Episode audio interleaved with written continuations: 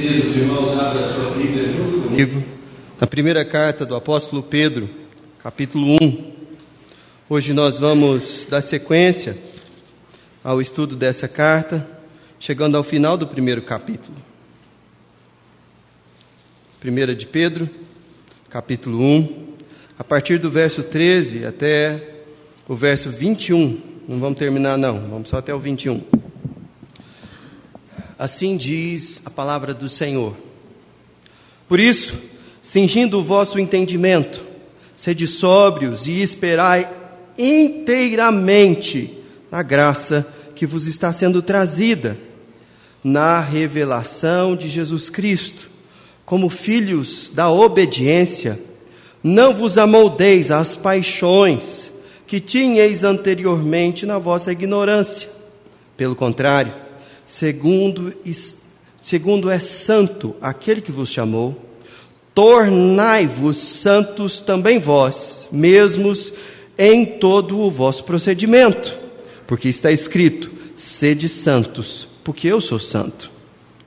Ora, se invocais como Pai aquele que, sem acepção de pessoas, julga segundo as obras de cada um, portai-vos com temor durante o tempo da vossa peregrinação, sabendo que não foi mediante coisas corruptíveis, como prata ou ouro, que fostes resgatados do vosso fútil procedimento que vossos pais vos legaram, mas pelo precioso sangue, como de cordeiro sem defeito e sem mácula, o sangue de Cristo Jesus, conhecido com efeito antes da fundação do mundo, porém manifestado no fim dos tempos por amor de vós, que, por meio dele, tendes fé em Deus, o qual ressuscitou dentre os mortos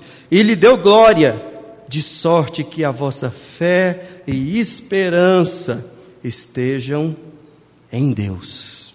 Amém. Essa é a palavra do Senhor. O mágico de Oz. Lembra do filme?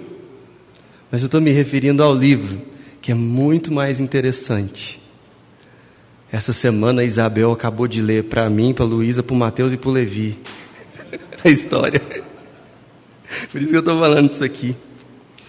E o Mágico de Oz, uh, o, o Frank Bauman, que é o autor da história, ele, através da literatura, ele consegue ilustrar um anseio universal da humanidade, que é o desejo por mudança a vontade de ser diferente. Todo mundo aqui, de alguma maneira, se eu fosse ah, fazer uma enquete, todo mundo tinha alguma coisa que gostaria que fosse diferente em si ou no contexto que o rodeia. E a história do Mágico de Oz é a história de alguns peregrinos que estão em busca de uma certa transformação. A Dorothy e o Totó só queriam voltar para o Kansas. O lenhador de lata queria um coração. O espantalho queria miolos. Ele queria ter um cérebro. E tem nessa história também um leão covarde, que está em busca de coragem. E eles têm a expectativa de que, se eles alcançarem o grande mágico Oz, eles de fato vão receber tudo aquilo que eles querem. Porque afinal de contas, quando a gente encontra a pessoa certa, aí resolveu tudo. Mas essa peregrinação, ela é cheia de decepções, aventuras, avanços e retrocessos. Mas no final das contas, eles percebem que o que eles tanto desejavam estava disponível para eles desde o início, só que de uma forma que eles não tinham fé para crer que receberiam. Bom, existem muitos paralelos sobre essa história e o reino do Senhor. E hoje eu gostaria de desenvolver com vocês esse anseio por mudança que todos nós carregamos dentro do peito, mas que tantas vezes nos parece confuso como obter essa transformação. Tem gente que fala que tudo que você precisava fazer é pôr silicone e resolveria tudo. Outras pessoas falam que se você e mais um grupo grande de pessoas elegessem as pessoas certas, como num passe de mágica, nossa nação e os nossos problemas pessoais sumiriam. Para outras pessoas, é uma questão de obediência. E se você fizer certo, automaticamente tudo vai dar certo. Mas a realidade é muito mais complexa do que isso. Mas nós não trabalhamos com esse anseio de mudança na alma com cinismo, ou como se isso de fato não fosse algo oferecido por Deus a cada um de nós na mensagem do Evangelho. E é nessa direção que eu quero caminhar com vocês, mostrando que esse texto fala da sede da mudança na nossa história, onde ela começa e por onde ela se espalha, o ponto central dessa mudança. Eu quero falar também sobre o alvo, o objetivo final, que deve ser a nossa meta de transformação pessoal. E por fim, eu quero mostrar nesse texto que nós estamos aqui diante de nós o poder para mudar. Onde está esse combustível que pode nos mover de um ponto a outro? Siga comigo nessa palavra e veja o que o Senhor nos ensina aqui. Olha que interessante que o apóstolo Pedro ele inicia dizendo: Por isso, cingindo o vosso entendimento, sede sóbrios e esperai inteiramente na graça que vos está sendo trazida.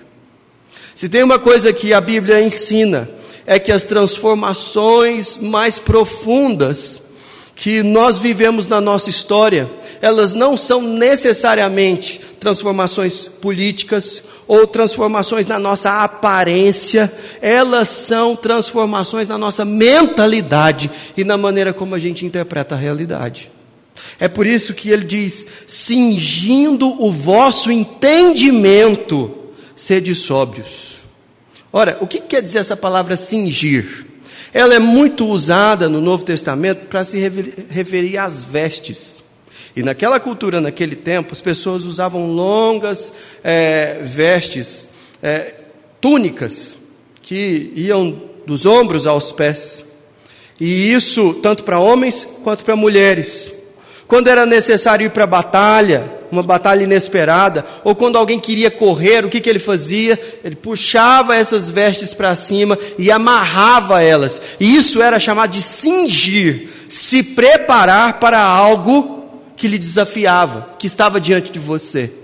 E aí o apóstolo Pedro está usando essa figura para falar sobre a nossa mente, sobre a nossa mentalidade, que nós temos que nos preparar para avançar na direção do nosso Senhor.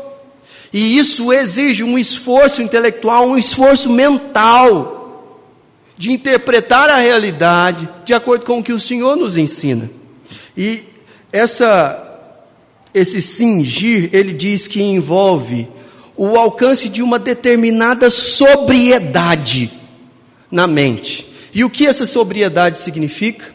Senão, quando a gente é capaz de se livrar de tudo aquilo que nos entorpece de tudo aquilo que nos deixa sonolentos ou com falta de capacidade para reagir à realidade em volta a nós.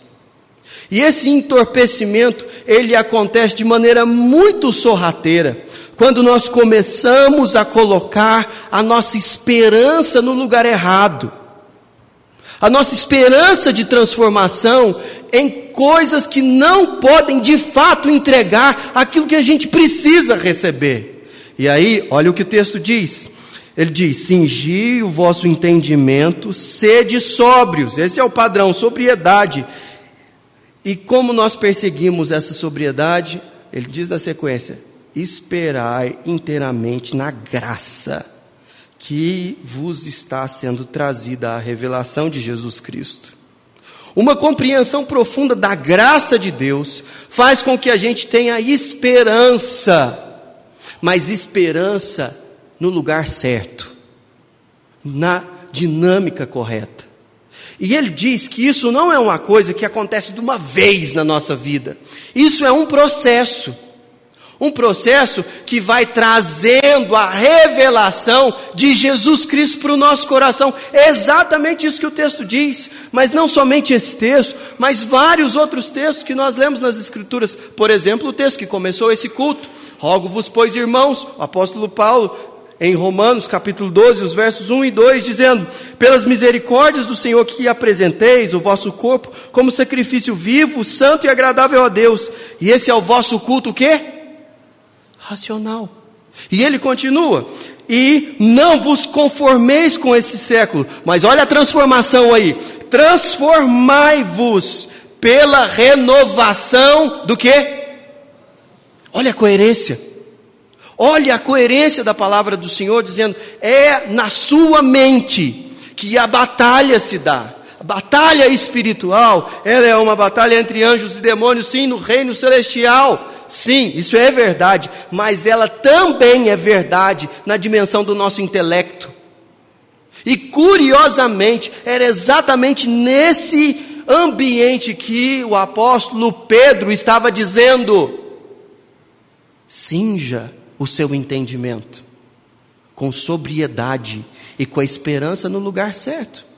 E veja que ele continua o texto, mas eu quero chamar você a uma outra passagem do apóstolo Paulo que fala sobre o mesmo assunto, quando em 2 a Coríntios, no capítulo 10, os versos 4 e 5, ele diz o seguinte: Porque as armas da nossa milícia não são carnais, isso é, as nossas armas não são para atingir o corpo, no sentido do nosso adversário, e sim poderosas em Deus para destruir fortalezas, anulando nós sofismas, e esse é um termo da filosofia para descrever quando um filósofo propositalmente engana outra pessoa por um truque de lógica, por uma trapaça mental. E ele diz: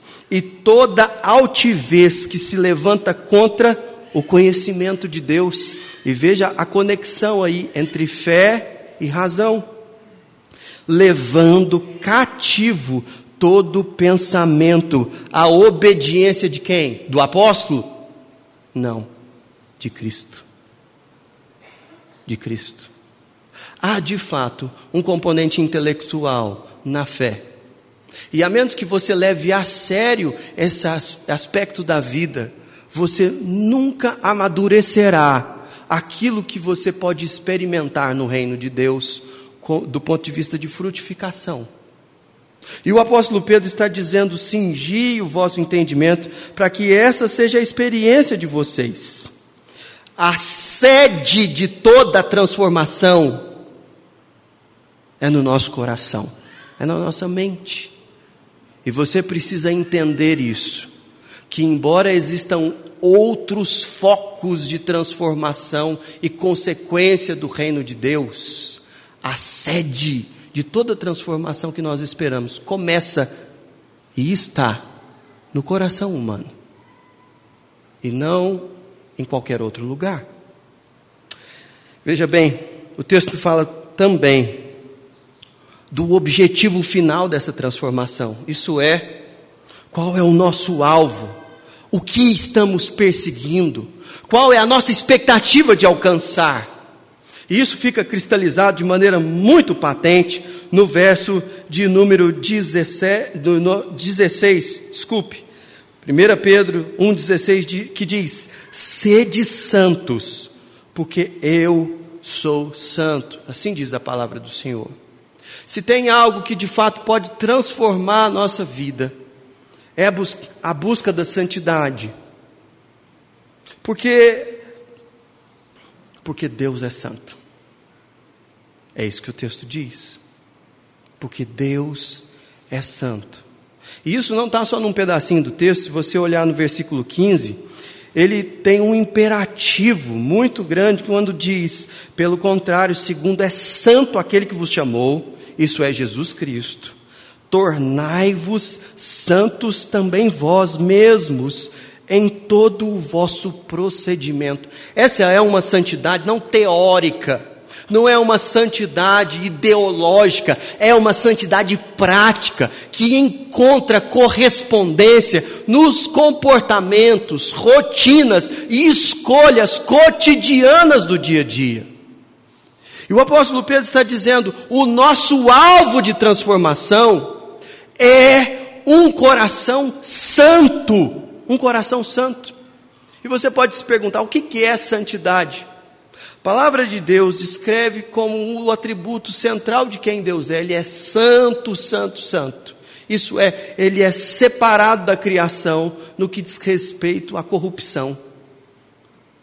Ele não é pecador, ele não é mau, nele não há variação ou sombra de mudança, e de fato nós nunca alcançaríamos por nós mesmos essa incorruptibilidade. Mas o que o apóstolo Pedro está dizendo aqui é que o nosso alvo pessoal de transformação deve estar no campo espiritual de sermos parecidos com aquele que nos criou. Nós fomos criados à imagem e semelhança de Deus e o pecado distorceu e quebrou essa imagem em nós, mas em Cristo Jesus nós estamos sendo transformados à imagem do Criador. E veja que você pode buscar santidade por vários motivos. Por exemplo, no meio corporativo já ficou provado, através de pesquisas, que uma política de compliance, isso é, de ética no trabalho, produz um ambiente não somente melhor para trabalhar, mas muito mais produtivo. Ficou provado na história das nações que um dos componentes que mais fazem com que a sociedade civil retroceda é a corrupção. E nós percebemos que todas essas realidades elas estão aí. Mas você pode procurar a santidade porque a santidade é lucrativa. Simplesmente por causa disso. Ou você pode procurar a santidade, porque isso vai dar a você uma reputação que lhe interessa. Afinal de contas, você se preocupa com a opinião pública das pessoas a seu respeito, e aí você procura ter uma conduta ilibada, porque afinal de contas, o que vão pensar de você? Todas essas coisas são importantes. Mas essas coisas não são o motivo pelo qual um cristão busca santidade. Um cristão busca ser santo porque Deus é santo. Isso faz toda a diferença. Isso faz toda a diferença porque quando ninguém está vendo, nós sabemos que Deus está vendo. E a nossa preocupação com a nossa reputação não faz com que alguém seja santo de verdade, porque tem hora que ele sabe que ele acha que ele pode esconder. Nossa é, anseio por santidade não pode ser alimentado de maneira legítima pela busca de justiça e lucro, porque chega uma hora que você está satisfeito e você acha que está bom, e aí você para, e aí você retrocede. Mas quando nós buscamos ao Senhor porque Ele é santo, aí essa caminhada demora um pouco mais. Na verdade, ela só é concluída na eternidade. E o apóstolo Pedro está colocando uma ambição com um alvo no lugar certo para a gente. E está dizendo o seguinte: se você buscar a santidade simplesmente por implicações sociais ou por implicações particulares, você vai fracassar. Mas o nosso alvo é outro: é a santidade de Deus. E é por isso que ele está no lugar certo. O apóstolo Paulo, compreendendo completamente essas coisas, ele diz: Esquecendo-me das coisas que para trás ficam, prossigo para o alvo, para o prêmio da soberana vocação que eu recebi.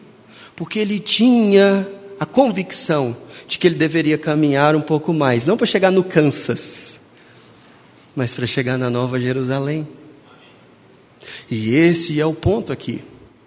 Mas veja que o texto também diz, não somente sobre a sede dessa transformação, nosso coração, nossa mente, nem somente sobre o alvo dessa transformação, que é a santidade de Deus, mas, sobretudo, o poder para que essa transformação de fato aconteça.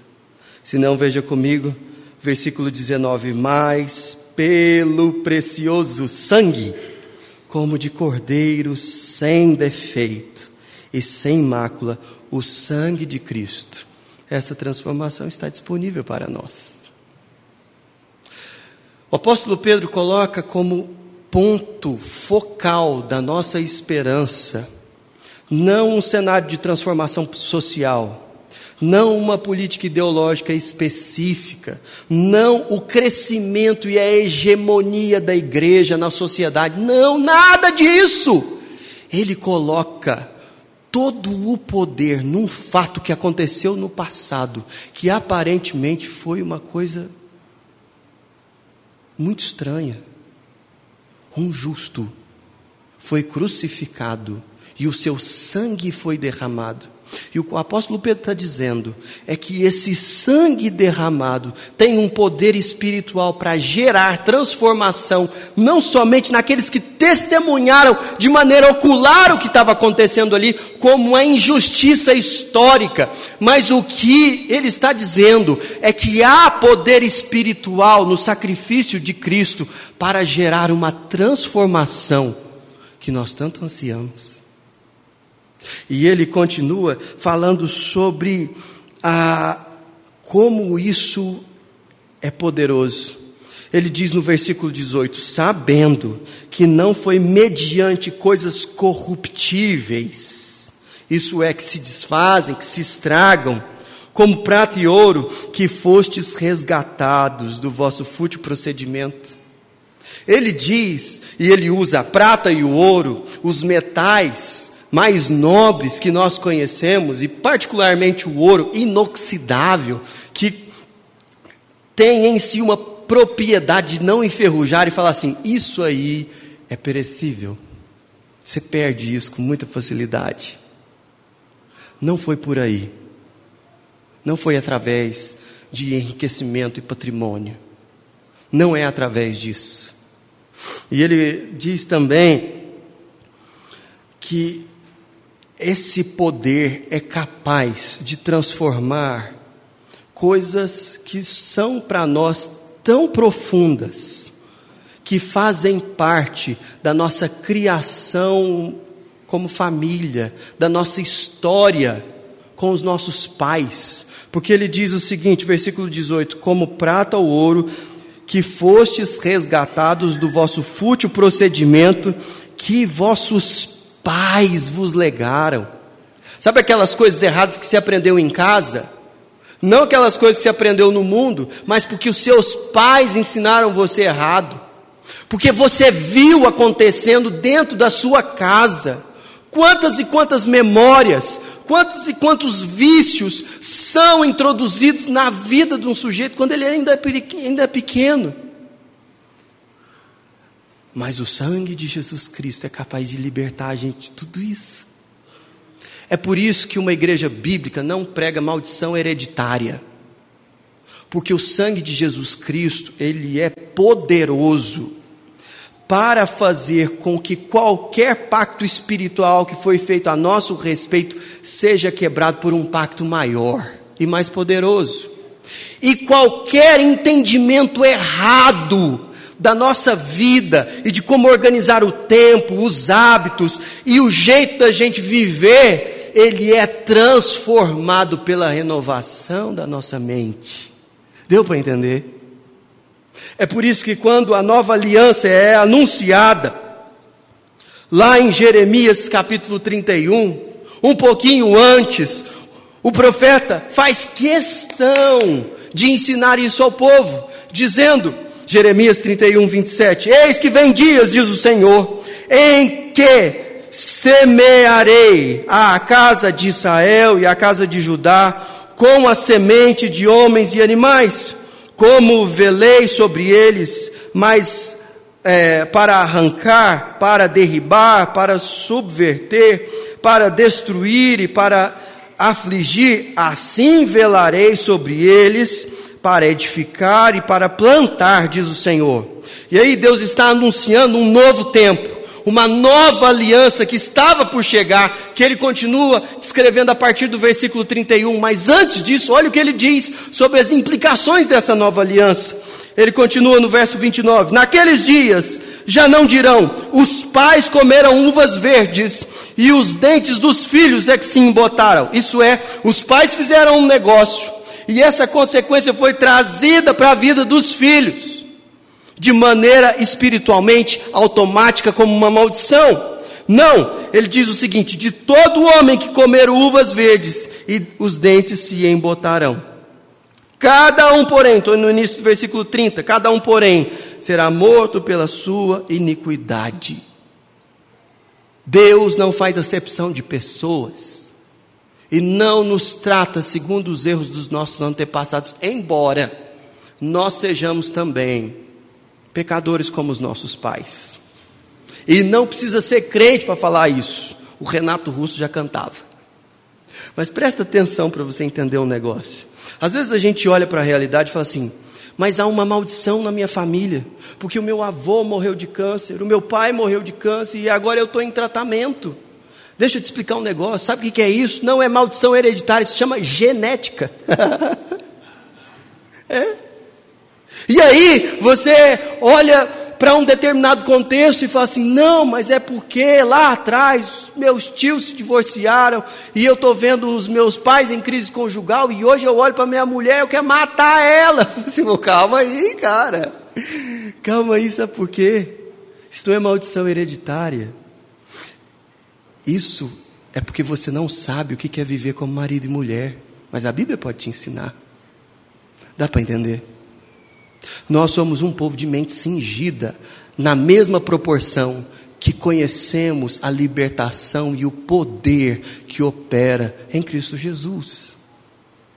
Meus irmãos, eu gostaria de encerrar aplicando essa palavra em algumas diferentes direções. A primeira delas é sobre a questão política. E vocês viram que ao longo desse pleito todo, a nossa igreja, de maneira muito contundente, não apresentou a seus membros uma pessoa específica para que você vote. Embora nós falemos dioturnamente de princípios que devem orientar o seu voto. Por quê? Porque nossa esperança de transformação não é necessariamente uma esperança política, ela é uma esperança espiritual que tem implicações políticas, mas nós sabemos quem iniciou essa transformação e a concluiu, porque ele disse: está consumado. Por isso, entenda profundamente que, embora todos nós tenhamos as nossas preferências em escolher um candidato, nós somos irmãos e participamos de um povo que é muito mais amplo do que a nação brasileira, muito mais antigo do que a conjuntura política que nos cerca e tem implicações eternas, até quando a gente não imagina, porque ele transcende a nossa morte. É por isso que a gente se posiciona dessa maneira. Eu desafio você a colocar suas esperanças em Jesus Cristo no âmbito político também não se comprometendo de maneira idólatra e apaixonada com qualquer pessoa, porque nós sabemos que o problema do mundo não é uma ideologia ou um jeito de administrar as coisas. Pecado, só um venceu. Outra coisa, se você luta na sua consciência com lembranças do passado, e com traumas de infância, de relacionamento com seus pais, e hoje, na hora de você lidar com dinheiro, na hora de você lidar com seus filhos, na hora de você lidar com qualquer área da vida, você se vê refém de um comportamento que você gostaria de evitar, mas não consegue. Eu queria te dizer que há poder em Cristo Jesus para vencer isso na sua história. E preste bastante atenção que isso não é somente uma questão de orar e receber. O texto diz que isso é uma questão de cingir o entendimento, é isso se esforçar por compreender a extensão da redenção de Jesus Cristo na sua história. Seja um cristão que conhece mais as Escrituras e você experimentará mais da liberdade que o Senhor já, já conquistou para você, está disponível. E depois de um tempo você vai descobrir que, como Dorothy, se ela batesse os sapatos, ela voltaria para o Kansas. Ela não precisava do poder do, do Oz, um falso mágico que prometia muita coisa, mas que não conseguia entregar o que ela tanto queria. Preste atenção.